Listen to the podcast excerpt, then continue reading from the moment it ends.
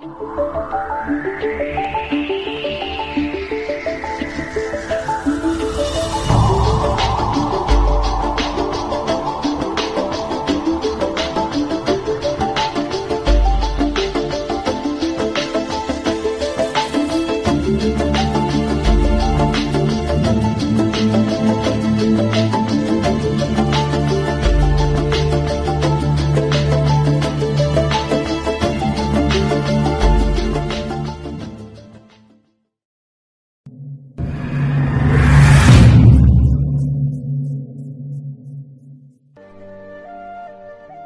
望门投止思张俭，人死须臾待杜根。我自横刀向天笑，去留肝胆两昆仑。清朝末年，戊戌变法失败后，慈禧将谭嗣同、刘光第等志士同仁杀害于北京菜市口，后人将这六位英雄尊称为戊戌六君子。本期我们所要讲的故事。正是这神秘的菜市口诡异之谜。当然，喜欢老烟斗鬼故事视频的朋友，也别忘了点击下方订阅按钮，订阅老烟斗的节目，可以第一时间收到节目的更新信息。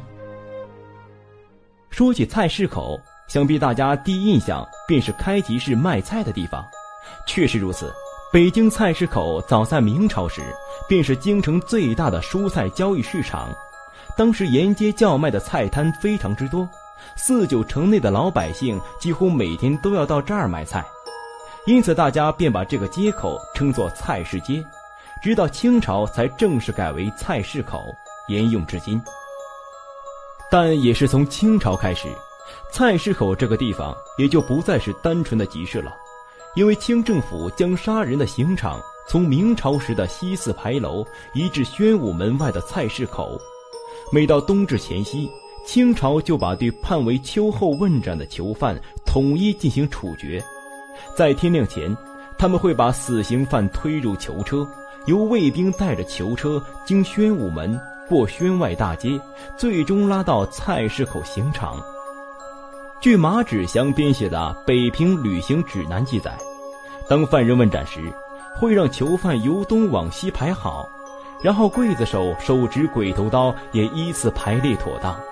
到了指定的时辰，他们便挥动鬼头刀，让死囚人头落地。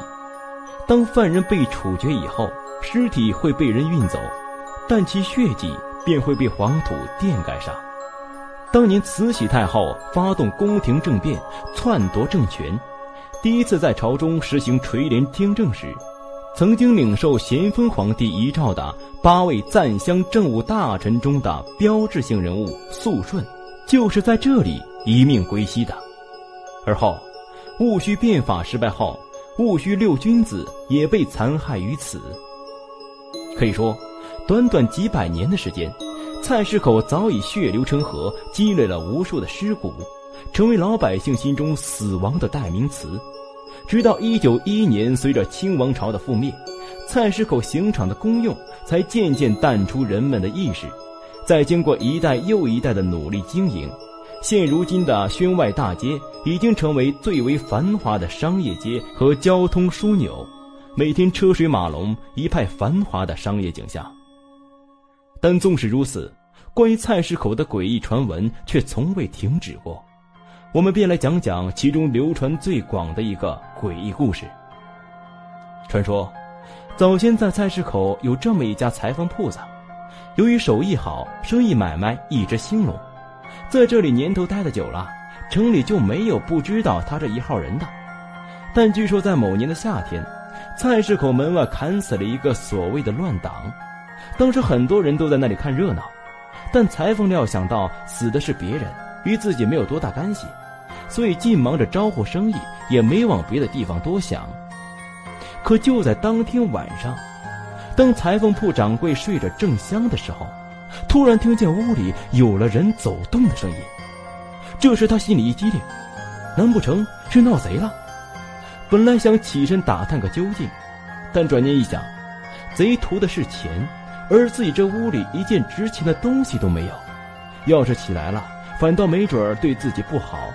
于是就仍然假装熟睡，眯缝着眼睛瞅着，眼看黑灯瞎火的这贼在屋子里摸索了一会儿，拿了个什么东西后，倒也懂事，出门随手把门给关好了。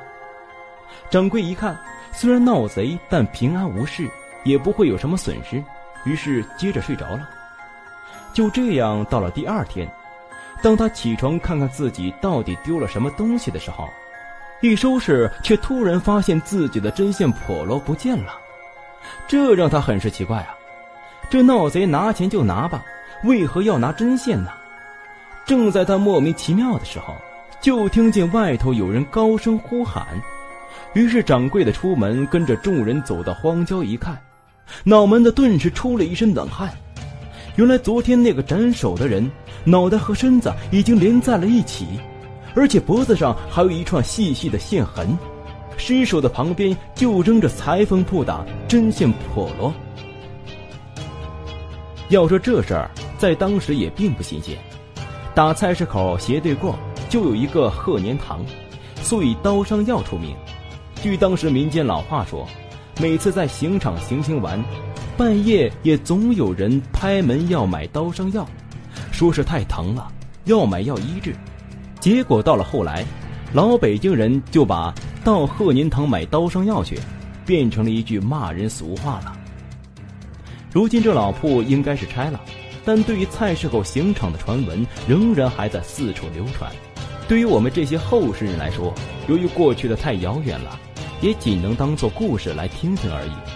但从历史的角度来说，在这个世界上确实是有不少的冤案发生，枉死了不少人，曾经一度血流满地，在历史上留下了浓重的一笔，积淀了太多印记。